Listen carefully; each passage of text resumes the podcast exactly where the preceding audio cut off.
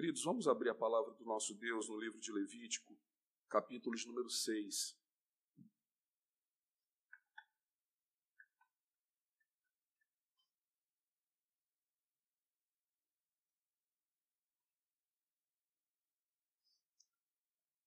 Levítico capítulo 6, nós vamos meditar, irmãos, do verso de número 8 a 13. Diz assim a palavra do nosso Senhor. Estejamos atentos, irmãos. Disse mais o Senhor a Moisés: Dá ordem a Arão e a seus filhos, dizendo: Esta é a lei do holocausto.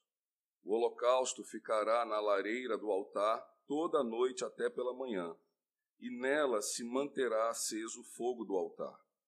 O sacerdote vestirá a sua túnica de linho e os calções de linho sobre a pele nua, e levantará a cinza quando o fogo houver consumido o holocausto sobre o altar, e a porá junto a este. Depois despirá as suas vestes e porá outras, e levará a cinza para fora do arraial a um lugar limpo. O fogo, pois, sempre arderá sobre o altar, não se apagará, mas o sacerdote acenderá lenha nele cada manhã e sobre ele porá em ordem o holocausto, e sobre ele queimará a gordura das ofertas pacíficas. O fogo arderá continuamente sobre o altar, não se apagará. Vamos orar, irmãos. Pai, nós rogamos ao Senhor, ó Deus, que o teu Santo Espírito que está entre nós e habita em nós, opere maravilhosamente em nossos corações, ó Deus, em nossa mente, nos trazendo, ó Deus, a iluminação para o entendimento da tua sagrada Escritura. Que nós, ó Deus, não nos contentemos apenas em entender o que ela nos ensina, mas que nós possamos amar o seu ensino. Nós possamos, ó Deus, desejar pôr isto em prática nas nossas vidas, de modo, ó Deus, que vivamos em obediência e em comunhão contigo. Abençoa-nos, ó Deus, e edifica-nos, ó Pai. É o que nós te suplicamos em nome de Cristo Jesus. Amém. Irmãos, uh, o livro de Levítico ele tem um propósito muito claro na antiga aliança. Você vai lembrar que o povo de Israel, quando foi escravo no Egito, o Senhor fez com que esse povo peregrinasse por 40 anos no deserto. Nesse período de 40 anos, o Senhor é, permitiu que Moisés escrevesse o Pentateuco.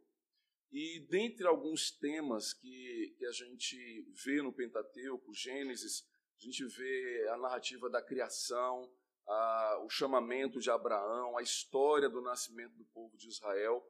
Êxodo, o povo que viu ali como que um, o seu útero, ou seja, um povo que chegou numa família pequena e logo cresceu em número fazendo com que a promessa que Deus havia feito a Abraão se cumprisse, ainda que num contexto de hostilidade, mas se cumprisse. O Senhor havia prometido a Abraão que dele faria uma numerosa nação. Às vezes a gente pensa que as promessas de Deus vão se cumprir quando estiver tudo em plena paz e tudo em plena harmonia.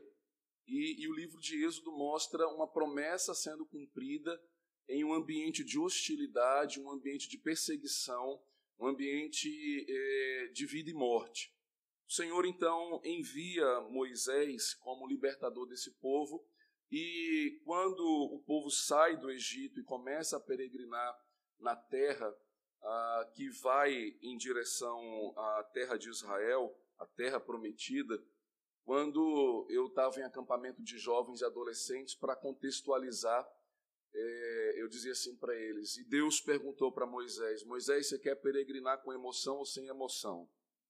E aí Moisés disse: com emoção, Senhor. Imagine ele nas dunas de Natal e Fortaleza, naquele. Não, com emoção. E ele, então, se você quer, quer caminhar comigo com emoção, então monta o tabernáculo que eu vou habitar no meio de vós. E, e o episódio de Levítico, o livro de Levítico, fala sobre o comportamento do povo de Israel em relação a esse tabernáculo. No livro de Êxodo, nós vemos todo o detalhamento de como esse tabernáculo deveria ser construído, as tendas, as madeiras, o ouro, os locais, o altar de fogo, o altar de incenso, a mesa da propiciação, o lugar santíssimo. Mas agora em Levítico, se você puder voltar comigo lá no capítulo 1 de Levítico, tem um detalhe assim muito pequeno, é uma preposição, mas que faz toda a diferença. Veja o verso 1 do capítulo 1 de Levítico que diz assim: Chamou o Senhor a Moisés e da tenda da congregação lhe disse. Veja, é, qual que é o detalhe aqui? É que Deus fala com Moisés, Deus dentro da tenda, ou seja, dentro do tabernáculo, e Moisés fora dela. Olha o, a preposição Moisés, chamou o Senhor a Moisés e da tenda da congregação falou com ele. A, a visão que, que nós temos é que a, o tabernáculo está construído, Moisés ainda não entrou dentro dele, e Deus passa a dar instrução a Moisés: Olha, Moisés, eu vou falar com você. E isso que Deus fala é o livro de Levítico, é o que Moisés registra sobre como que o povo deve é, acessar a presença de Deus como que o povo deve entrar no tabernáculo. Vá lá para o livro de Números, o próximo livro depois de Levítico.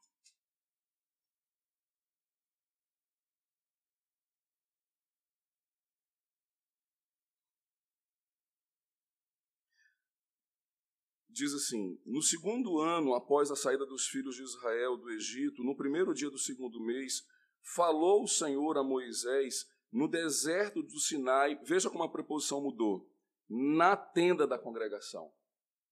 Em Levítico, Deus falou da tenda, Moisés está do lado de fora. Já em Números, Moisés entra já na tenda, ou seja, a, a presença de Deus na antiga aliança ficou acessível e Moisés e o povo e os sacerdotes então puderam é, viver na presença de Deus através da, do tabernáculo. E aí, aquilo que muitas vezes parece sem sentido, você vai ver que o livro de Levítico ele vai falar de cinco sacrifícios que dinamizava a espiritualidade da antiga aliança, né? O sacrifício de holocausto, o sacrifício de manjares, o sacrifício pacífico, a oferta pelo pecado e a oferta pela culpa. Quando a gente estuda esses cinco sacrifícios, a gente vai ver que isso é da nossa conversão até o processo de santificação da nossa vida. Isso na antiga aliança já era assim. Então, quando, ah, por exemplo, o adorador levava um sacrifício de holocausto, era o mesmo que uma conversão, era o mesmo que uma confissão de pecados, dizendo que agora eu estava entrando em aliança com Deus, pedindo perdão a Ele por aquilo que eu sou e por aquilo que eu faço. E aí então a, oferta de manjares, a oferta pacífica, a oferta pelo pecado e a oferta pela culpa, iria, digamos assim, ao longo da minha vida, em circunstâncias em que eu vivesse, eu saberia o que, que eu precisava levar à presença de Deus. Então, por exemplo, se eu estava brigado com meu irmão, na dinâmica da vida cristã, não me é permitido ter inimizade com ninguém, principalmente com meu irmão. Então, se eu tivesse, como é que eu resolveria esse problema? Se eu não gostasse de Léo, se eu não fosse com a cara de Léo, se a gente brigasse, se a gente discutisse, e eu e ele servimos ao mesmo Deus, vamos em algum momento pensar: olha, a gente não pode viver assim, brigado, é, com inimizade. Eu tentando jogar alguns irmãos contra ele, ele tentando jogar alguns irmãos contra mim. Então, o que a gente precisaria fazer? Precisa fazer uma oferta pacífica, uma oferta de é, restauração de laços para eu lembrar que quando eu nutri a minha inimizade com ele, antes de mais nada, eu nutri minha inimizade para com Deus. Então, na oferta pacífica, você trazia uma oferta ao Senhor e você trazia uma oferta para comer junto com aquele que antes lhe ofendeu ou que você tenha ofendido. É a ideia, por exemplo, que Davi fala no Salmo 23, quando ele diz: Prepara-me uma mesa na presença dos meus adversários. Ou seja, o que, que é isso? É um convite à reconciliação, é um convite a, a sentar junto. Não é verdade que quando a gente está, de alguma forma, intrigado com algum irmão, a gente fica constrangido de sentar na mesma mesa. A gente fica constrangido de fixar o olhar. Davi, quando ele diz: Senhor, prepara-me uma mesa na presença dos meus adversários, ele quer a paz, ele quer a reconciliação. Então, Terminada aqui no capítulo 6, queridos, é, toda a instrução de como que deve ser oferecido esses sacrifícios, a partir do verso 8, agora Deus vai se dirigir especialmente aos sacerdotes.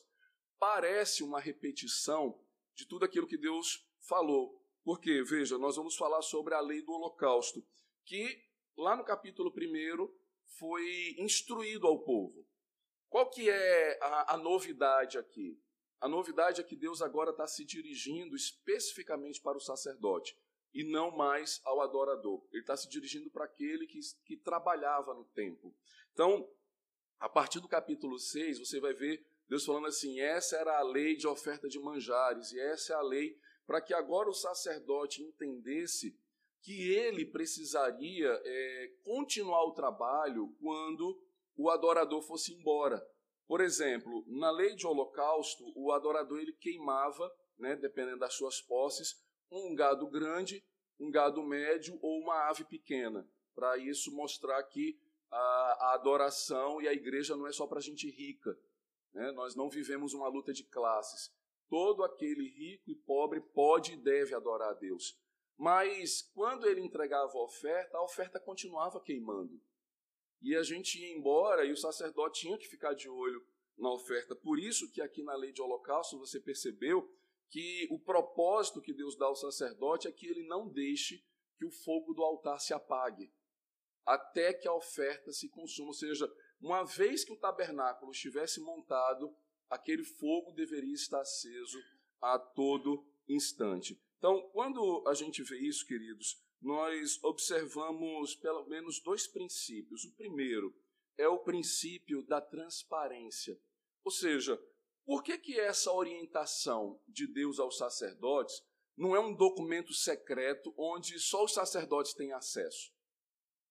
Para mostrar que a fé cristã não é uma fé de ocultismo, não é uma fé de mistério, não é uma fé secreta. O nosso culto, irmãos, é público. A gente não pode ficar ali na porta é, barrando, querendo saber quem está entrando, querendo saber quem está vindo, porque a adoração ao Senhor é um evento público, é um evento transparente e a igreja deve saber qual é a responsabilidade do sacerdote, né? qual é a responsabilidade dos seus líderes. Quando vocês foram recebidos como membros da Igreja Presbiteriana do Brasil, lhe é dito se você promete obedecer à liderança constituída da igreja seus presbíteros e pastores, enquanto essas permanecerem fiéis à palavra de Deus. E cada um de vocês precisam conhecer a palavra de Deus para saber se os seus presbíteros e pastores estão cumprindo com as suas responsabilidades, estão cumprindo de forma leal e fiel aquilo que a palavra de Deus disse. Na semana passada, ah, eu tive o privilégio de, junto com o conselho da Igreja do Jardim Botânico, lá em Brasília, receber 12 famílias. E eu enfatizei muito isso a eles, dizendo o seguinte: olha só, o nosso compromisso, a nossa aliança é com o Senhor. Nós fazemos parte de uma instituição, de uma denominação chamada Igreja Presbiteriana do Brasil. Eu, particularmente, considero a nossa igreja muito séria. Conheço aqueles que têm trabalhado com os dinheiro da nossa igreja na junta patrimonial, a, as reuniões de, de concílios superiores. E posso testemunhar de que somos ainda uma igreja séria, mas nós podemos correr o risco de no futuro não ser. E a história nos mostra isso. A igreja que enviou Simonton para evangelizar o Brasil, a PCUSA, hoje ela é uma denominação liberal da qual nós não temos relação nenhuma com ela. Perceberam como que instituições podem se desviar? E eu peço a Deus que a IPB permaneça como uma igreja fiel as Sagradas Escrituras. Mas e se um dia não for? Nosso compromisso é com a denominação ou com a palavra de Deus? E é isso que o livro de Levítico está mostrando aqui ao povo. Vocês precisam saber o que o sacerdote precisa fazer. E o que, que ah, o sacerdote então faz? Né? Ele mantém o fogo aceso. Veja o verso de número 9, o verso 12 e o verso 13, que é isso que o Senhor instrui a Moisés. Dá ordem a Arão e aos seus filhos, dizendo: Esta é a lei do holocausto. O holocausto ficará na lareira do altar toda a noite até pela manhã, e nela se manterá aceso o fogo do altar. Verso 12. O fogo, pois, sempre arderá sobre o altar, não se apagará, mas o sacerdote acenderá lenha nele cada manhã, e sobre ele porá em ordem o holocausto, sobre ele queimará a gordura e as ofertas pacíficas. O fogo arderá continuamente sobre o altar, não se apagará. Ou seja, o princípio de adentrarmos ao tabernáculo, adorarmos a Deus e vivermos na Sua presença. Na antiga aliança, havia um, um sinal visível.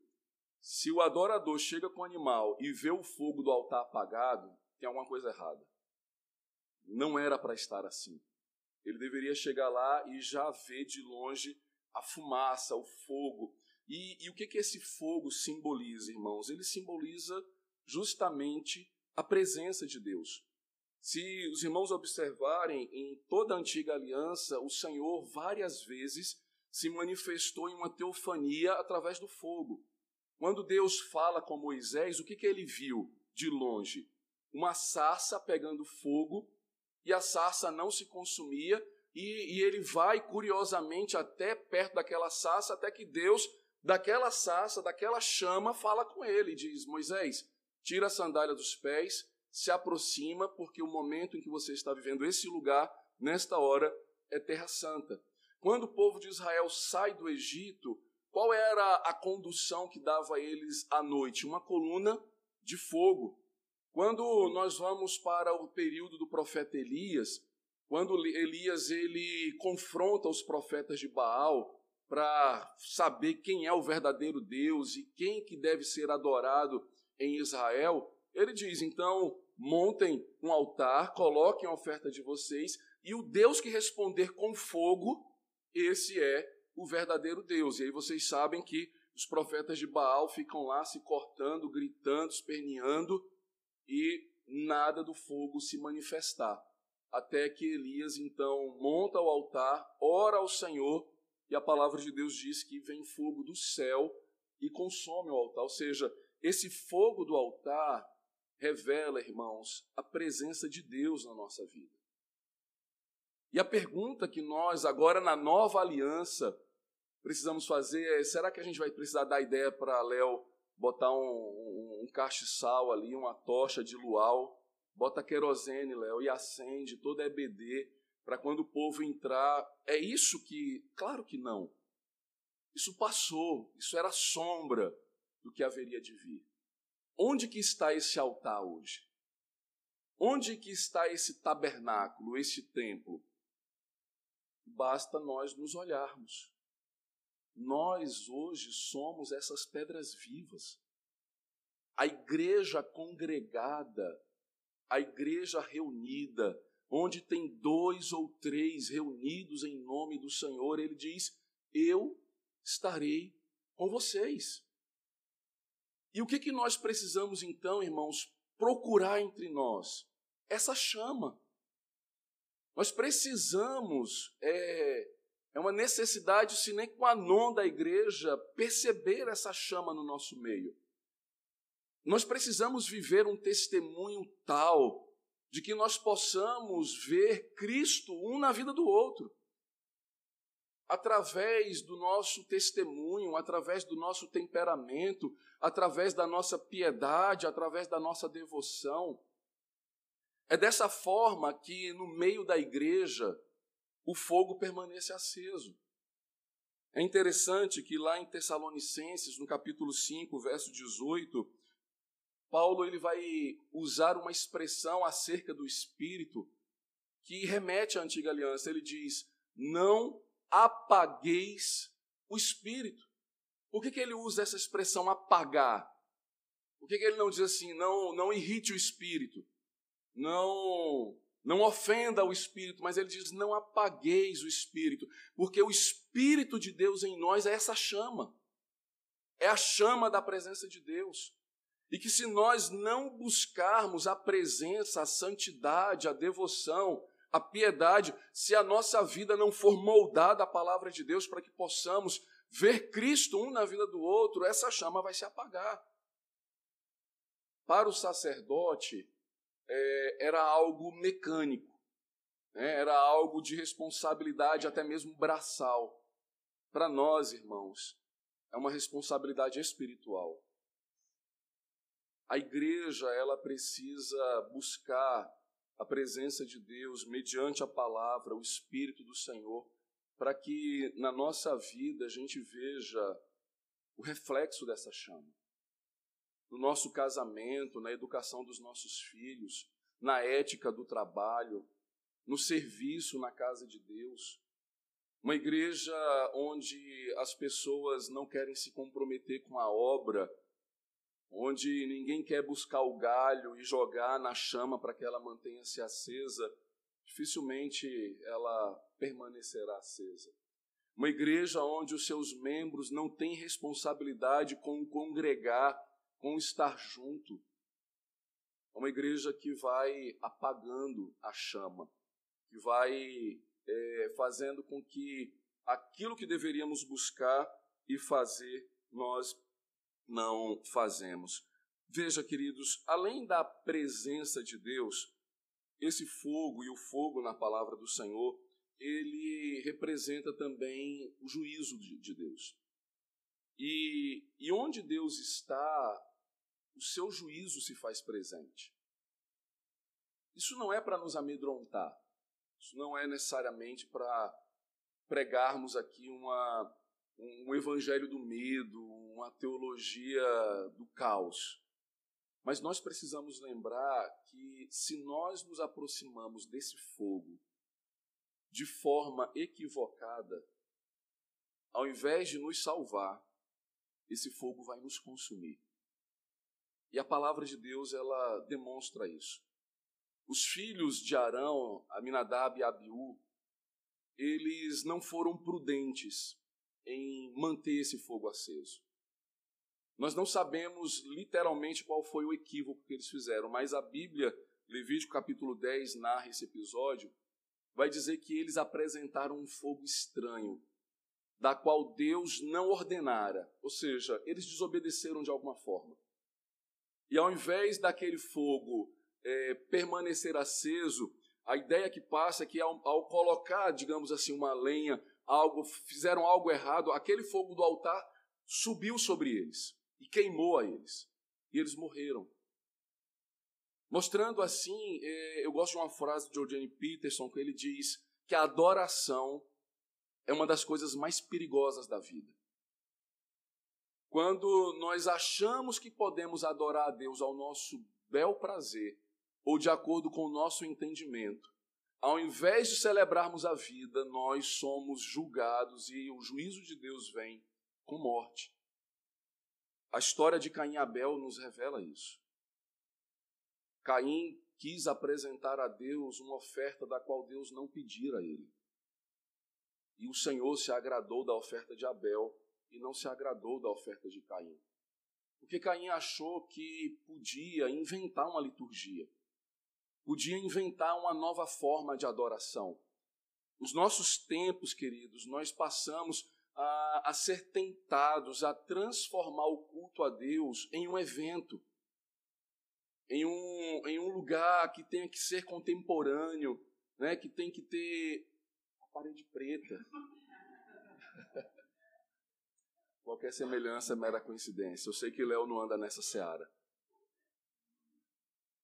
Né? Quantos pastores assim estão quebrando a cabeça para manter os jovens na igreja aí? Você tem que trazer um pastor que faz mágica, que cospe fogo, que prega com a camisa do super-homem, aí no domingo que vem ele vem com a do Batman.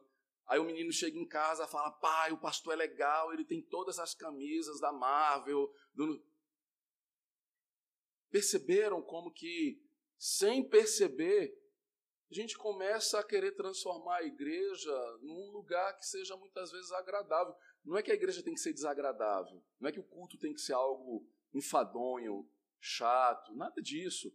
Mas o que a gente tem que lembrar é que a Bíblia, ela nos orienta como adorar a Deus.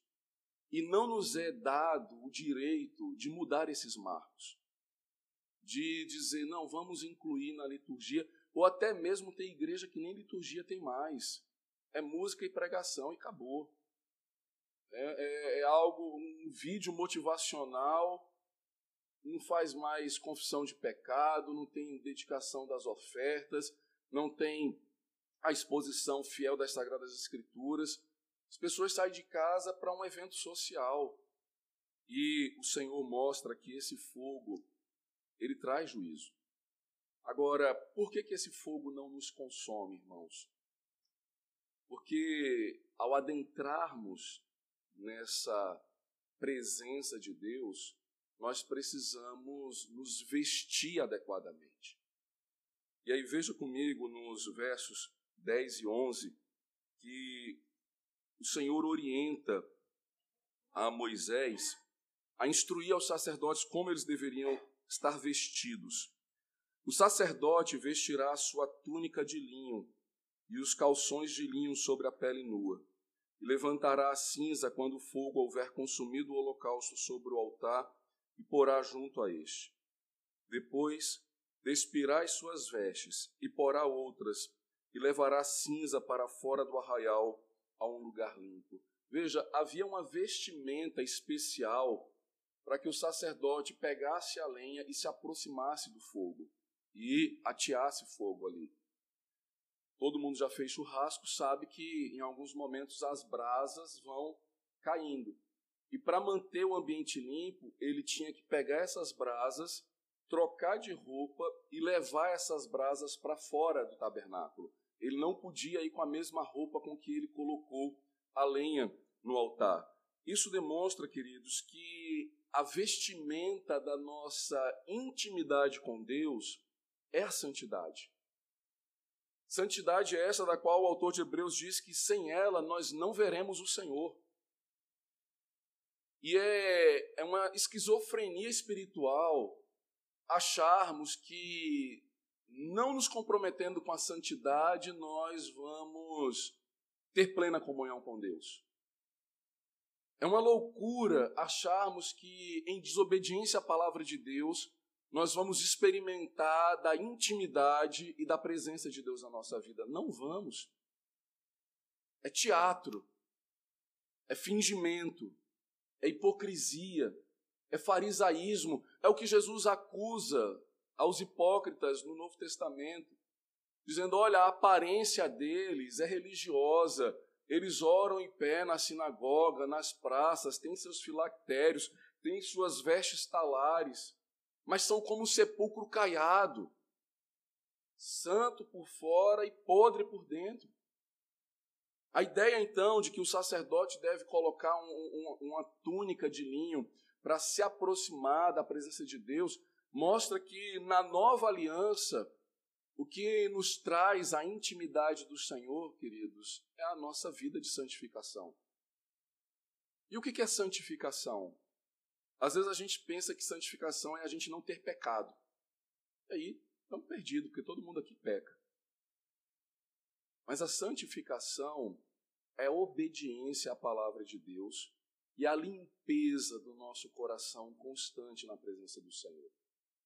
Veja, quando Jesus ora por nós, na oração sacerdotal, e ele diz assim: santifica-os na verdade. Tua palavra é a verdade. Jesus está nos mostrando como nos santificar. Não tem como a gente se santificar sem conhecer a palavra de Deus, sem conhecer as orientações, os princípios, as leis, os mandamentos, os estatutos que ela nos ensina a viver. Logo, a, a santificação começa quando o nosso coração tem sede e fome da palavra do Senhor, de aprender mais e mais para que a nossa vida, dia após dia, seja moldada ao ensino e à orientação da palavra de Deus. Quando nós observamos, irmãos, a, essa orientação que Deus dá aos sacerdotes, nós vamos perceber que quando no Novo Testamento, ou seja, na Nova Aliança, a palavra de Deus fala sobre santificação, ela fala de roupa. Interessante que você vai ver Paulo dizer para a gente se despir do velho homem. Né? Seja, ele fala, ó, tira a roupa da sua velha natureza, da natureza caída. E ele diz o quê? E se revista, ou seja, coloque uma roupa nova, coloque um, um, uma roupa adequada uma roupa que demonstre que agora você pertence ao Senhor. Quando nós vemos, irmãos, essas duas ações, tanto do fogo quanto da roupa, nós vemos Jesus é, falar de, de duas histórias que nos remete a isso. A primeira delas é as virgens que não se preocuparam com fogo, com azeite, que deveria estar na sua candeia. E Jesus fala que quando o noivo chega, e que sem o azeite elas não conseguem ter o fogo na sua lamparina, elas ficariam de fora da festa. Noivo adentrou, a porta fechou, e aqueles que olhavam e não encontraram a sua chama, esses foram condenados, estiveram perdidos. Mostrando assim que isso não é uma história só da antiga aliança, do Antigo Testamento mas essa é uma história presente. E eu, sinceramente, quero lhe perguntar: tem azeite na sua candeia? Tem fogo no seu coração? Tem presença de Deus na sua mente? Sobre o que mais nós pensamos ao longo do dia? A nossa mente e o nosso coração estão cativos ao Senhor. Temos nos preocupado mais com as coisas deste mundo e nos esquecido do porvir. Jesus nos orienta a buscarmos o seu reino, a sua justiça, certos de que as nossas necessidades do dia ele vai suprir, que ele vai nos dar. Isso faz, queridos, com que nós possamos ter uma diligência a ocupar mais a nossa mente o nosso coração com a palavra, com o reino e com a vontade de Deus. Outra história que Jesus conta é que numa festa entraram alguns penetras que não receberam convite. E logo eles foram identificados porque as suas vestimentas não eram adequadas para aquela festa. E não há nenhum tipo assim de direitos humanos ali. Se fosse nos dias de hoje, a pessoa fala assim: não, coloca ali do lado, serve logo a ele para ele ir embora. O tratamento foi rigoroso. Peguem ele e lancem ele fora da festa. Ele não está com a roupa adequada para estar aqui dentro. E nós precisamos lembrar que a santificação, queridos, não é uma opção para nós. É um processo natural que todo aquele que tem a chama acesa no seu coração vai buscar viver vai buscar colocar em prática. Por muito tempo, irmãos, de modo eu fico triste quando eu percebo às vezes irmãos nossos presbiterianos usando equivocadamente a doutrina da eleição, de que uma vez salvo, salvo para sempre, dando ocasião a isso ao pecado e à carne. Já que eu tenho certeza que sou predestinado, que fui eleito antes da fundação do mundo, então eu falo palavrão, eu se tiver que roubar eu roubo, se tiver que ter relação sexual antes do casamento eu tenho, se tiver que mentir eu minto. Porque já lá na frente Jesus vai me garantir. Cuidado.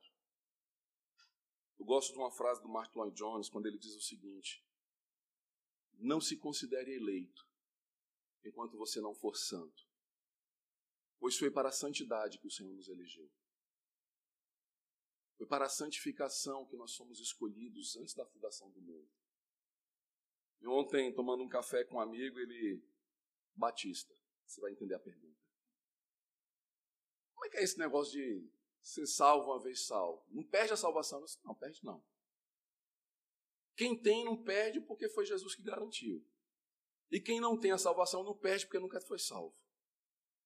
Ele, ah, agora eu entendi.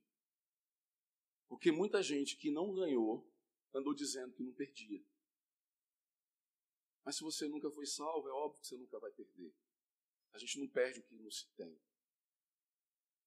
E que a gente precisa avaliar com que roupa eu tenho me apresentado diante de Deus. Só é uma possível, irmãos. É nos revestirmos de Cristo. É mediante o Senhor Jesus. Ele é o nosso mediador que nos dá acesso à presença de Deus. É por isso que o autor de Hebreus diz: buscai a paz com todos e a santificação, sem a qual ninguém verá o Senhor. Que Deus lhe santifique e lhe santifique pela palavra, para que, uma vez limpos pelo sangue do Cordeiro, nós possamos nos apresentar e ter o nosso coração reaquecido. Nessa manhã, pela misericórdia de Deus, se o seu fogo está apagado, que o Senhor o reacenda e que essa chama arda no seu peito, a tal ponto de sua mente e o seu coração estarem voltados para o Senhor.